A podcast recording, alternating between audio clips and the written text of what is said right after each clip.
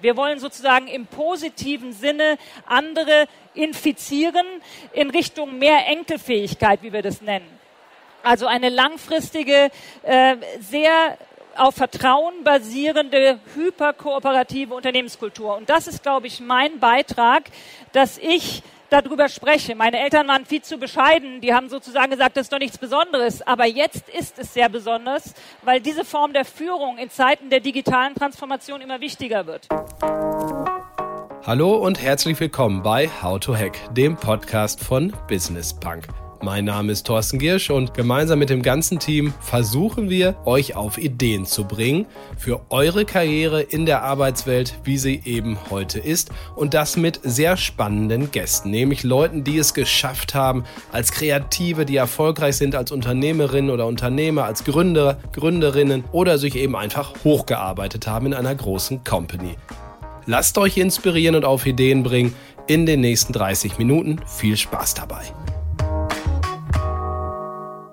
Da das heute hier meine erste Folge ist bei How to Hack, würde ich mich gerne vorstellen. Mein Name ist Thorsten Giersch. Ich bin seit über 20 Jahren Unternehmensberichterstatter und schreibe und spreche auch sehr viel über Karrierethemen. Bin unter anderem auch Host von verschiedenen Podcasts und seit dieser Folge eben auch bei How to Hack. Ich freue mich dabei zu sein, Teil des Teams zu sein und hoffe euch auf Ideen bringen zu können, vor allem natürlich mit meinen Gästen.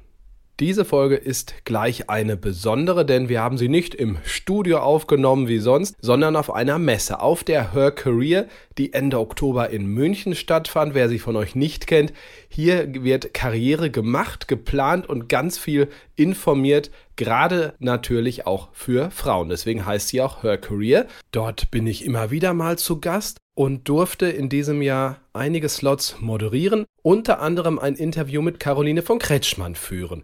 Die ist Chefin des Hotels Europäischer Hof in Heidelberg, ein preisgekröntes Hotel, Luxus natürlich, das sie aber auch dazu gemacht hat. In vierter Generation führt sie das und es war keineswegs klar, dass sie die Nachfolge ihres Vaters antritt. Gelinde gesagt ist das auch über Umwege passiert und Gerade das macht sie als Gesprächspartnerin so interessant, als Role Model. Die jungen Frauen vor allen Dingen haben auf dem Boden gesessen, auf den Gängen gestanden, um ihr zuzuhören. Und ich glaube, das Spannende ist ihr Werdegang. Sie hat mal eine Banklehre gemacht, wollte gar nicht unbedingt diese Nachfolge antreten, hat sich selbstständig gemacht als Beraterin, gegründet und ist dann doch zurückgekommen und vereint, wie ich finde, beide Welten, nämlich die einer Beraterin mit wirklich vielen klugen Ratschlägen und eben, naja, wie konkret führt man auch gerade in einer männerdominierten Welt ein solches Unternehmen und macht richtig was draus. Sie ist für ihre Leistungen in verschiedenen Rankings, unter anderem auch bei den 100 wichtigsten Mittelständlerinnen und genauso hieß unser Slot übrigens auch, wie wird man eine der 100 wichtigsten Mittelständlerinnen. Viel Spaß dabei. Caroline, du bist, wie ich wirklich finde, eine Unternehmerin der Stunde. Dein Unternehmen, Hotel Europäischer Hof Heidelberg, floriert, Hotelier des Jahres. Du selber bist in dem ein oder anderen Netzwerk gelandet. Das führt natürlich, bevor wir gleich noch mehr über dich hören, von der Vita her zu der Frage, ähm, naja, warum läuft es denn bei euch so gut? Was macht ihr als Hotel denn anders vielleicht als andere? Ja, erstmal vielen Dank. Ich freue mich sehr, dass du mich heute eingeladen hast. Ähm, wir laufen tatsächlich im Moment gerade gut. Wir kriegen eine unglaubliche Wertschätzung und zwar hauptsächlich für unsere sehr empathische und werteorientierte Unternehmensphilosophie, die wir bei uns im Haus leben. Ähm, wir wollen, und das ist unsere Mission, einen Ort schaffen, an dem Menschen glückliche Momente haben. Das beginnt bei uns mit den Kolleginnen und Kollegen, die wir bewusst nicht Mitarbeitende nennen. Und die stehen bei uns an erster Stelle, noch vor dem Gast und weit vor dem Unternehmen. Und ich glaube, diese Unternehmensphilosophie, die wir auch tatsächlich leben, berührt die Menschen und sie passt auch in die Zeit. Wir sind in einer Zeit, die ist unglaublich volatil, die ist dynamisch, die ist komplex und wir laufen in eine Digitalisierung und da braucht es eine andere Form von Führung, ist unser Ansatz. Und für diesen Ansatz bekommen wir sehr viel Wertschätzung, was uns sehr viel freut andere Art der Führung, gutes Stichwort. Was ist denn dein Verdienst? Was machst du ganz besonders ein bisschen vierter Generation äh, sozusagen? Was hast du verändert?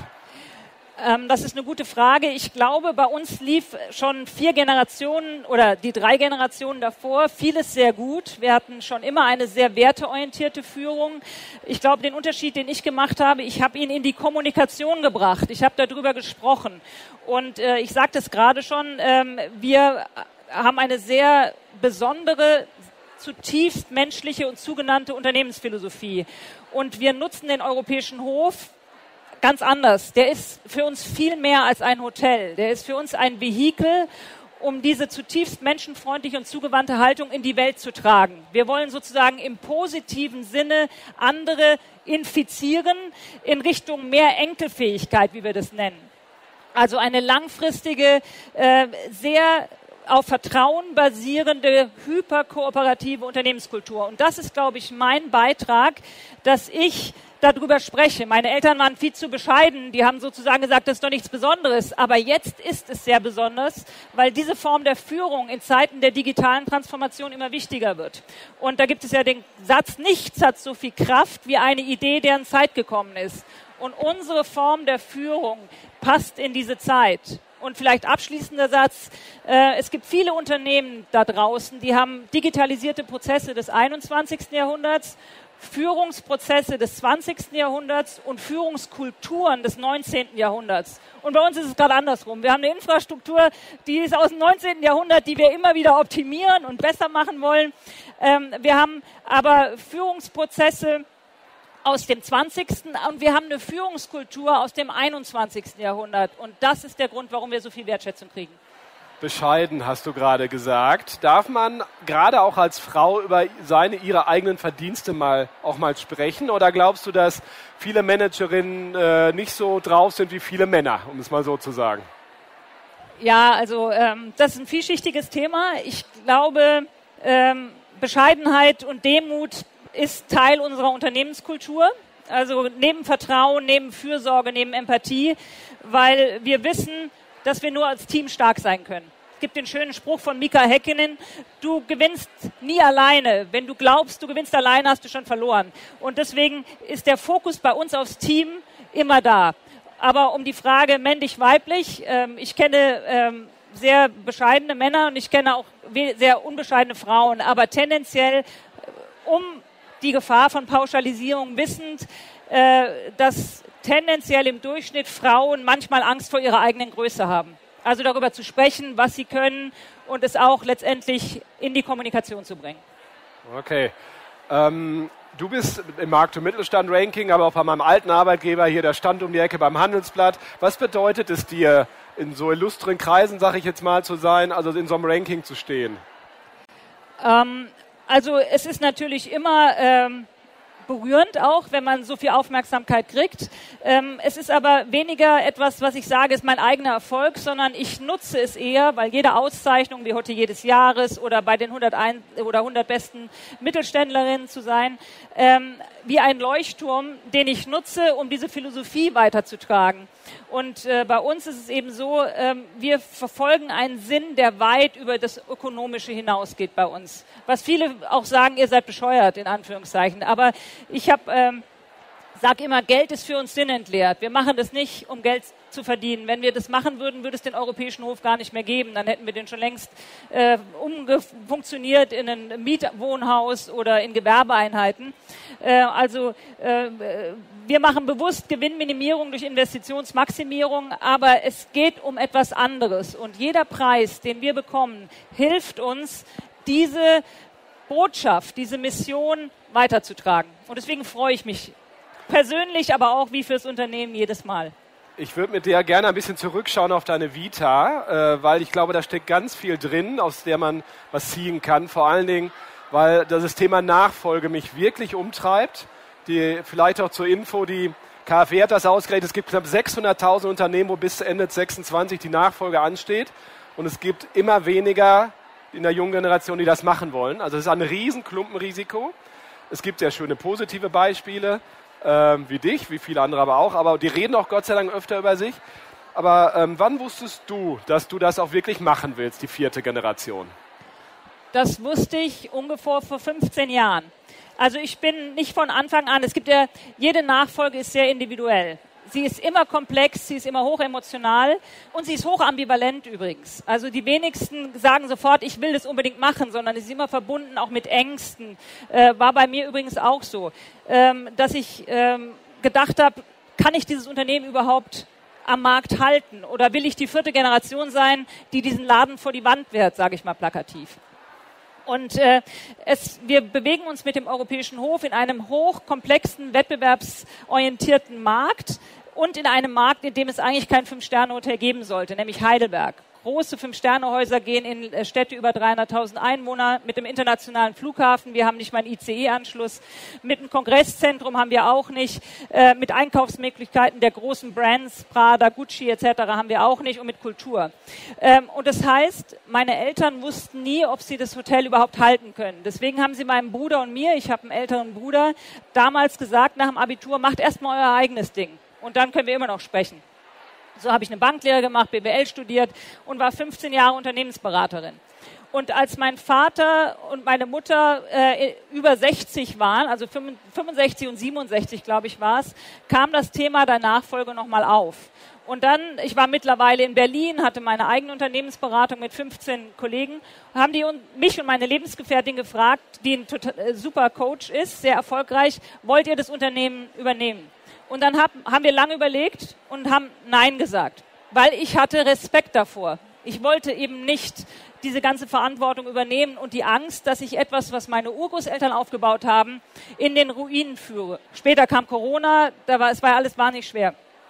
Ähm, und dann habe ich aber gemerkt, dass ich es mir doch mal anschauen muss. Vielleicht ist ja der ein oder andere Nachfolger oder Nachfolgerin hier. Unternehmen, Familienunternehmen üben einen unglaublichen Sog auf Nachfolger aus. Es ist ganz schwer, dem zu entgehen. Und dann äh, bin ich zu meinen Eltern und habe gesagt, äh, ich guck's mir an, aber die Wahrscheinlichkeit, dass ich es mache, ist 10 Prozent. Ich wollte mal reingucken, mein Gewissen beruhigen und wieder raus. Ich bin da reingekommen, habe mich sofort verliebt in die Branche, in das Team und in meine Aufgabe. Dann habe ich mein altes Unternehmen, weil es da keinen Nachfolger gab, verkauft, war noch drei Jahre im Earnout gebunden und bin dann tageweise eingestiegen. Und so äh, bin ich jetzt in diesem Betrieb und ich liebe es und ähm, es war aber nicht von Anfang an klar und es war auch nicht sicher. Du warst, hast, warst Gründungspartnerin, ähm, du hast also wirklich auch gegründet. Was, erzähl mal ein bisschen über die Phase. Also würdest du es nochmal machen und würdest du anderen Frauen, aber auch Männern natürlich, aber vor allem Frauen heute raten, den Mut aufzubringen? Ähm, ich war zweimal Gründungspartnerin, einmal bei meiner ersten Unternehmensberatung äh, mit einer Kollegin und dann mit meiner Lebensgefährtin jetzt für die Due Consultants. Was es ist eine Komplementärberatung, also die Kombination aus systemischer Beratung, Coaching mit klassischer Strategie und Organisationsberatung. Ähm, es erfordert Mut äh, weil man ja in unsicheres Gelände geht. Äh, aber ich würde es immer wieder machen, weil es war einfach meins auch. Ich liebe es zu gründen, ich liebe es, was aufzubauen. Und äh, ich liebe auch dann mit den Herausforderungen damit umzugehen. Also, aber ich kann es nicht pauschal empfehlen, weil es ist sehr individuell. Es hängt von der Person ab und äh, von den Leidenschaften, die jemand mitbringt. Was muss man denn mitbringen? Also was sind so Fähigkeiten, wo du sagst als Gründerin, das sollte echt dabei sein? Also ich glaube, es sind Fähigkeiten, die man, äh, egal ob man gründet oder nicht, braucht. Ich glaube, es braucht Mut, es braucht äh, eine gewisse Unsicherheits Kompetenz, dass man in unsicheren Umfeldern äh, lernt, umzugehen und auch handlungsfähig bleibt. Äh, es braucht auch eine Verliererkompetenz, weil man gibt immer Phasen auch, in denen man scheitert und dann muss man eben diese Phasen als Chance auch sehen, so schwierig es manchmal ist. Und ähm, es braucht ganz viel Zuversicht, dass es schon gut gehen wird. Also alles, was so eine gewisse Resilienz auch ausmacht. Und ähm, bei mir persönlich ist es so, ich habe äh, immer das Gefühl, am Ende äh, wird schon irgendwas dabei rauskommen. Und äh, ich glaube auch, dass Wege entwickeln sich, wenn man sie geht. Äh, man muss manche Dinge einfach auch mal machen und dann sieht man, es funktioniert. Und wenn es nicht funktioniert, muss man eben anpassen. Da, aber dann nutze ich mal die Gelegenheit. Du bist ja so wunderbar objektiv. Wir haben hier immer viele Beratungen, die äh, auch darum werben, um Talente werben. Äh, großer stellen immer noch viel ein. Ähm, würdest, wie, wie, was ist das für ein Job? Also wem würdest du raten, Beraterin zu werden, Berater zu werden und wie, wie tickt diese Branche so?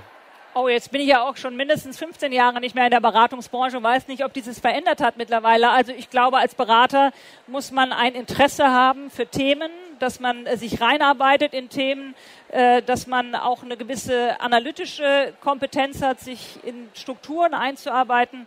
Und man braucht etwas, was man auch in der Führung braucht. Man braucht Empathie und die Gabe zuzuhören und damit etwas zu machen. Und ähm, ja, also ich würde jedem raten, in die Beratung zu gehen, der eben Spaß hat, Dinge zu gestalten, zu unterstützen, Dinge zu optimieren, Neues, Kreatives zu entwickeln und eben offen ist für neue Branchen und Themen. Würdest du sagen, dass man als Frau, wenn man mit einem Beratungsteam in ein Unternehmen kommt, je nachdem wie, welches natürlich, Würdest du sagen, als Frau hat man absolut dieselbe, wird man genauso anerkannt als Beraterin wie der Berater, der neben einem steht, der vielleicht genau dasselbe kann? Oder gibt es da Unterschiede, Vorbehalte? Also ähm, ich, wie gesagt, ich bin seit 15 Jahren nicht mehr in der Beratung. Ich hoffe, es hat sich einiges getan. Ich äh, weiß von früher, dass häufig Frauen nicht so wahrgenommen wurden wie die entsprechenden Männer, mit denen man auf dem Team war, äh, insbesondere wenn man jung war. Äh, ich habe mit äh, 24 angefangen der Beratung und äh, mir ist es Gott sei Dank nie passiert, dass ich äh, gefragt wurde, bringen Sie mir mal den Kaffee, obwohl ich eigentlich Projektleiterin war und das Projekt präsentieren sollte. Aber äh, es gibt immer noch Stereotypen Type, äh, da müssen wir dagegen arbeiten. Äh, Im Moment bin ich in der Branche, in der Hotellerie und Gastronomie, da gibt es relativ viele Führungskräfte, auch die weiblich sind. Zugleich gibt es auch da noch Riesenpotenzial, weil ganz oben in den Vorständen, in den Geschäftsführungen sind immer noch zu wenige meiner Ansicht nach. Und da äh, müssen wir was dagegen tun. Wie schwer fiel es dir, auch natürlich jetzt im neuen Job mit älteren Männern vielleicht auch zusammenzuarbeiten und äh, äh, so diese Diversitätsthematik auch im Hinblick auf das Alter immer auszupendeln? Also ähm, ich habe ein sehr positives Menschenbild. Und ähm, ich glaube erstmal ans Gute im Menschen und äh, so gehe ich auch auf Menschen zu. Und ich glaube, das ist das Gesetz der Resonanz, das kennst du auch, was du nach außen ausstrahlst, das kriegst du auch wieder zurück. Und ich bin ein absoluter Teamplayer. Also ich liebe es, im Team zu arbeiten und ich kann eigentlich relativ gut mit egal wem arbeiten, ob Mann, ob Frau, ob alt, ob jung, ob heterosexuell oder homosexuell, ob schwarz, ob weiß.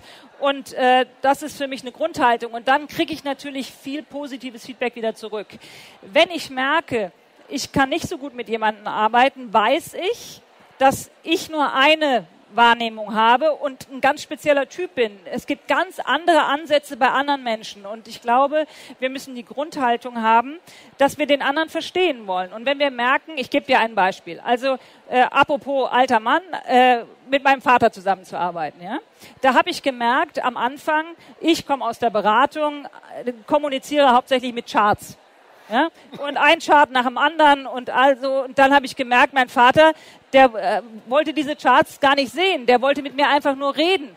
Ja, vielleicht sogar am Mittagstisch über Gleitestilbar. Und dann habe ich nicht gesagt, du hörst mir nicht zu und weil, wie geht es so? Und habe gesagt, okay, ich habe kapiert ich muss mit meinem Vater anders reden, damit ich ihn erreiche. Und, oder er mit mir eben auch. Und das war für mich ein leichtes, dann einfach zu sagen, ich lasse die 25 Charts weg, sondern rede einfach nur mit ihm. Und das ist, glaube ich, wichtig, sich auf das Gegenüber einzustellen und zu wissen, ich bin nicht das Maß der Dinge, sondern es gibt hundert andere Formen, was der eine oder die andere braucht. Also Charts machen süchtig, aber man kann von der Sucht loskommen, höre ich da raus. Echt?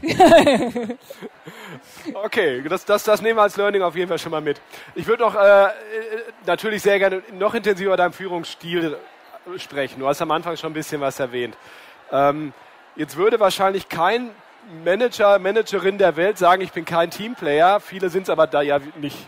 Also wenn man Gallup-Umfragen sieht und so weiter, die deutschen Führungskräfte haben ja ein Thema mit sich. Ne? Also die Beschäftigten sind ja chronisch unzufrieden, unzufriedener als in jedem anderen Land mit ihren Führungskräften. Ähm, jetzt will ich gar nicht stundenlang darüber reden, wie das, woran das wohl liegen könnte, sondern wie es besser geht. Also, wenn du sagst Teamplayer, woran machst du das fest? Oder was heißt das wirklich? Und in welchem Moment ist es vielleicht auch mal schwer, ein Teamplayer zu sein, Playerin? Also, ähm, entscheidend ist die Haltung der Führungskraft. Also in, das Verhalten manifestiert sich ja erst in dem, was du innerlich denkst oder nicht. Und ähm, ich glaube, Bei uns ist es so im Unternehmen, wir haben den Ansatz der dienenden Führung. Dienend, ich habe es gestern in den ein oder anderen Gesprächen schon gehört, ist nicht immer positiv besetzt. Wir glauben als Führungskräfte, dass wir Dienstleister unserer Kolleginnen und Kollegen sind, dass die sich maximal entwickeln können, dass sie wachsen können, dass sie größer werden können und idealerweise größer, als wir selber es sind. Das können viele Führungskräfte nicht, weil sie Angst haben, jemand sägt an seinem oder ihrem Stuhl. Woran merke ich, dass ich ein Teamplayer bin? Dass ich beispielsweise, wenn wir irgendeine tolle Veranstaltung machen im Europäischen Hof, nicht sage, toll, ich habe das jetzt gemacht, sondern dass ich auch die anderen äh, sozusagen in die Wertschätzung mit integriere, dass ich frage, was können wir jetzt tun, damit es besser wird, dass ich jedem äh, einen, den Scheinwerfer auch gebe, damit er seine Meinung äußern kann, damit ich auch in der Lage bin, kritisches Feedback beispielsweise zu nehmen, damit ich äh, versuche, eine Unternehmenskultur zu schaffen, in dem Menschen kooperativ zusammenarbeiten und nicht gegeneinander arbeiten. Und beispielsweise, das geht bis dahin, ähm, bei uns zum Beispiel gibt es keine individuellen Boni weil wer eine kooperative Unternehmenskultur haben will, aus unserer Sicht, darf keine individuellen Boni geben, weil dann geht ja jeder zu seinem. Und bei uns gibt es eine Mitarbeiterbeteiligung und jeder kriegt da gleich viel. Vom Spüler bis hin zum Bereichsleiter, weil wir glauben, jeder im Team, jeder der 165 Kolleginnen und Kollegen, egal ob er 17 ist oder 85, leistet einen Beitrag dazu, dass wir unseren Traum realisieren, nämlich einen Ort zu schaffen, an dem Menschen glückliche Momente haben. Und das sind ganz viele einzelne Aspekte, ähm, die da zusammenspielen, dass wir wirklich die Grundphilosophie haben, das Team ist der Star. Jetzt ist in der Hotellerie der Personaldruck ja auch echt groß. Ihr braucht Leute, das ist in der Gastro ähnlich, aber Hotellerie klar. Führt das auch dazu, dass ihr euch noch mehr Mühe gebt, sozusagen guter Arbeitgeber zu sein? Natürlich, wir können immer besser werden und wir können uns immer noch mehr Mühe geben. Ähm, die meisten Menschen, die sich bei uns bewerben, kommen zu uns wegen unserer Unternehmenskultur. Die kommen nicht wegen des Gehaltes, die kommen nicht äh, wegen äh, irgendwelchen äh, Benefits, die sie bekommen, sondern die sagen, wir wollen in einer Unternehmenskultur arbeiten, in dem wir selber unserer Arbeit Sinn verleihen können. Wir schaffen groß, den großen Purpose in Anführungszeichen und die Menschen spüren das über entweder wie wir auftreten auf den Social-Media-Kanälen, die hören Vorträge von uns, die kriegen Empfehlungen, das ist das Wichtigste, von unseren Kolleginnen und Kollegen. Und dann kommen die zu uns und sagen, Mensch, wir möchten mal erleben, ist es wirklich so oder nicht? Und äh, das ist das Wichtigste. Was vermisst du manchmal bei Frauen? Ich frage das mal wirklich so ganz allgemein. Das ist natürlich Kollegin auch gemeint, aber du hast viele Stationen schon gehabt. Äh, welche Skills sagst du, da, da, ist sehr pauschal, ich weiß, aber versuchen wir mal einmal die pauschale Ebene. Was vermisst du manchmal? Ja, genau. Wir versuchen es einfach mal. Ich glaube, dass Frauen ganz, ganz vieles haben, was jetzt genau wichtig ist. Erstmal, ich stelle mal das Positive vorweg. Äh, tendenziell und vollkommen pauschalisiert ähm, haben sie eher eine empathische Herangehensweise. Sie sind kommunikativer, sie können besser mit Ambiguitäten umgehen im Durchschnitt wie Männer. Ähm, sie sind selbstkritischer, was auch gut ist als Führungskraft. Was fehlt ihnen manchmal? Ich habe es gerade äh, in dem anderen Panel gesagt. Ich glaube, Frauen haben manchmal Angst vor ihrer eigenen Größe und sind dann auch zu bescheiden, Dinge wirklich auch zu sagen, äh, zu fordern und sich in die Sichtbarkeit zu bringen. Und äh, dadurch werden sie manchmal nicht dahin gebracht und so entwickelt, wie es ihnen eigentlich zugesteht. Okay. Was kann man dagegen tun? Kann man das ein bisschen üben, in Anführungszeichen? Natürlich. Ich glaube, man kann äh, als Führungskraft oder als äh, äh, Mentor von solchen Frauen, sie immer wieder ermutigen, auch in die Sichtbarkeit zu gehen und dann in der Begleitung auch zu gucken, was ist passiert, was kann man das nächste Mal besser machen. Ähm, ich glaube auch, wir müssen, wir sollten, müssen ist ja immer ein blödes Wort, aber als Führungskräfte auch Role Models sein und dokumentieren, dass es eben geht und dass man äh, auch Erfolg hat, wenn man in die Sichtbarkeit gegangen ist und äh, konkret kann man äh, Frauen die Möglichkeit geben, sich da auch zu entwickeln über ein Coaching, über eine Führungskräfteentwicklung, über ein Mentorship. Äh, ein Wort auf jeden Fall noch zur Generation Z, wobei ich diese Kohorteneingrenzung eh nicht so mag. Also wir reden jetzt mal auch die jüngeren Yler dazu natürlich. Ähm, geht ihr, siehst du da eine Veränderung? Wie ticken die irgendwie anders? Stimmen so ein paar Klischees, von denen man immer wieder hört? Ja, also ähm, wir haben in unserem Unternehmen, ich habe es auch gerade schon gesagt, von 17 bis 85 alle Alterskohorten vertreten. Und ähm, ich glaube, dass Menschen unabhängig von ihrem Alter das gleiche Bedürfnis haben, nämlich äh, gewertschätzt zu werden, gesehen zu werden und entwickelt zu werden. Und ja, im Durchschnitt äh, kann man ganz plakativ sagen, äh, gibt es schon ein paar Unterschiede zwischen Gen Z und den äh, Babyboomern. Aber ähm, durch eine entsprechende Unternehmenskultur und eine entsprechende Führungskultur kann man mit diesen Wünschen der Gen Z, die ja zum Teil auch berechtigt sind, also eine stärkere Balance zwischen Privatleben und Berufsleben, ähm, Sinnhaftigkeit in der Arbeit, ein Unternehmen, was auch dem Gemeinwohl orientiert ist, äh, das nutzen wir, diese Ansprüche, um das entsprechend auch bei uns umzusetzen. Und aber zugleich auch, äh, viele missinterpretieren das aus meiner Ebene, dass man sagt, man muss alles erfüllen, was die Gen Z fordert. Und das glaube ich eben nicht. Es ist immer eine Balance zwischen Geben und Nehmen. Und äh, auch die Gen Z will nicht nur gefördert werden, sondern auch gefordert. Und äh, deswegen ist es immer wieder eine Balance als Führungskraft äh, mit diesen Ansprüchen umzugehen. Aber wir müssen eben auch andere schützen, die anders ticken. Und äh, so geht es immer nur im Diskurs nach vorne. Und äh, da haben wir eigentlich sehr gute Erfahrungen mitgemacht. Hattest du mal, weil Selbstwirksamkeit ist für mich auch so ein wichtiges Wort, ähm, Hattest du mal Phasen in deiner Karriere, wo du da echt äh, dran gezweifelt hast, ob die da ist oder ob die ausreichend da ist? Ja, natürlich. Immer mal wieder auch. Und äh, die letzte große Phase war natürlich Corona. Also wenn du in einem äh, Haus bist, was von heute auf morgen gesagt bekommt, du kannst äh, keinen Umsatz mehr machen durch den Lockdown, die Kosten laufen aber weiter und äh, das ist eine existenzielle Situation, die hatte ich vorher nicht und äh, das war eine große Herausforderung. Zugleich haben wir daraus unheimlich viel gelernt. Also was bedeutet es, wieder in die Selbstwirksamkeit zu kommen? Und ähm, wir haben in unserem Unternehmen eine relativ große Resilienz, wahrscheinlich weil wir schon so viele Krisen überstanden haben. Ähm, meine Urgroßeltern den Ersten und Zweiten Weltkrieg, die Weltwirtschaftskrise, meine Eltern die Dotcom-Blase, die Finanzkrise und ich jetzt mit Corona. Und ähm, wir sind immer in der Haltung des Urhebers. Das heißt, wir sind nie in der Haltung des Opfers, zu sagen, da draußen passiert so viel Schlimmes und wir können nichts tun, sondern wir versuchen in die Selbstwirksamkeit zu kommen, dass wir uns fragen, was können wir jetzt tun? Was sind auch die Chancen in dieser Situation? Und wir haben tatsächlich Never Waste a Good Crisis, die Corona-Krise genutzt, um uns noch sichtbarer zu machen, um Dinge im Betrieb zu optimieren und äh, mich hat letztendlich Corona stärker gemacht. Ich habe zum ersten Mal, und das ist paradox, diese, das Gefühl, dass ich den Europäischen Hof wirklich führen kann und auch in der Lage bin, durch andere Krisen zu führen. Und paradoxerweise war es für viele Nachfolger so, dass Corona ihnen die Möglichkeit gegeben hat, in ihre Kraft zu kommen, weil wir hätten scheitern können und keiner hätte gesagt, es liegt an eurem Missmanagement, sondern ist klar, die Rahmenbedingungen sind zu schwer, da kann keiner überleben. Und das hat sehr viel Angst genommen von vielen Nachfolgern, weil sie hätten scheitern können, dass dadurch unheimlich viel Energie freigesetzt wurde. Und das ist auch so ein Learning. Gefühle wie Angst ähm, oder Scham oder äh, alle diese negativen Gefühle in Anführungszeichen ziehen auch sehr viel Energie. Und deswegen muss man gucken, sie zu nutzen, zu lesen und was kann man daraus machen? Es war wahrscheinlich auch eine Phase, wo sich viele Mitarbeiterinnen und Mitarbeiter naja, Angst hatten, oder? Also natürlich galt für viele Unternehmen in der Corona-Phase. Wir Medienhäuser arbeiten ja ständig in Angst, weil wir sind ja so unfassbar arm. Schwer zu refinanzieren, sagen wir es mal so. Aber was tust du, wenn, äh, wenn du das Gefühl hast, also wie schafft man da Vertrauen?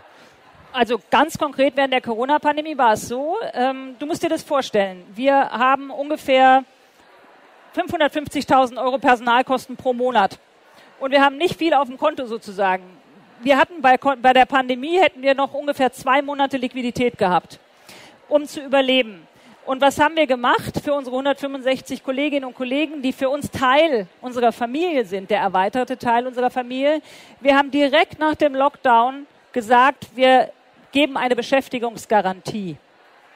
Wir haben gesagt, wir nehmen eher noch einen privaten Kredit auf, um euch zu halten, als äh, euch zu kündigen und euch in irgendeine beängstigende Situation zu bringen. Wir haben sogar die übernommen, die in der Probezeit waren. Und das hat unsere Kolleginnen und Kollegen extrem beruhigt, dass sie wussten, wir haben unseren Arbeitsplatz sicher, uns wird nichts passieren. Es war so, dass einzelne dann zu mir ins Büro kamen, Väter von Kindern mit Tränen in den Augen haben gesagt, es ist unfassbar, dass Sie meiner Tochter, die noch in der Probezeit ist, jetzt den Vertrag verlängert haben. Solche äh, Maßnahmen sind unglaublich vertrauensstiftend. Und Vertrauen ist dann wiederum ein unglaublicher Kit an Loyalität. Und die, solche Menschen bleiben im Betrieb, weil sie wissen, äh, die Führungskräfte kümmern sich wirklich um uns und wer weiß, ob das, das irgendwo anders noch so ist. Das war How to Hack, der Podcast von Business Bank. Vielen Dank, dass ihr dabei wart und ich sage euch, bleibt gesund und erfolgreich bis nächsten Donnerstag. Tschüss.